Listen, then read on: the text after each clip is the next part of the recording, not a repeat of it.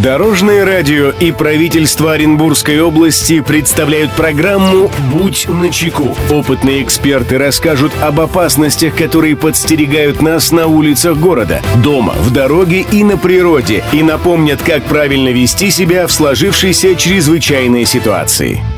Приветствую всех, кто в пути. С вами Андрей Зайцев, и мы заботимся о вашей безопасности. «Будь начеку». Газовое топливо надежно вошло в жизнь современного человека. Так, газовый баллон, хоть и является довольно примитивным устройством, он также обладает рядом нюансов. Что должен знать каждый пользователь, расскажем далее в выпуске. Здравствуйте, Дорожное радио. Меня зовут Ольга. Недавно мы переехали в свой дом и уже справили новоселье. Но в доме пока что нет газового оборудования и поэтому пользуемся газовым баллоном. Мы решили обратиться к вам, чтобы вы напомнили всем пользователям баллонов о мерах предосторожности при их эксплуатации. Спасибо, Дорожное радио. Мнение эксперта.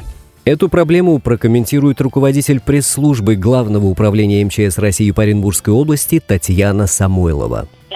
Пользуетесь газовым баллоном, то вне дома храните его в проветриваемом помещении, в вертикальном положении. Не закапывайте его и не ставьте в подвал. Примите меры по защите баллона и газовой трубки от воздействия тепла и прямых солнечных лучей. Воздержитесь от замены газового баллона при наличии рядом огня, горячих углей, включенных электроприборов. Перед заменой убедитесь, что краны нового и отработанного баллонов закрыты. После замены проверьте герметичность соединений с помощью мыльного раствора. Для соединения баллона с газовой плитой используйте специальный гибкий резиновый шланг с маркировкой длиной не более метра, зафиксированный с помощью зажимов безопасности. Не допускайте его растяжения или пережатия. Доверяйте проверку и ремонт газового оборудования только квалифицированному специалисту.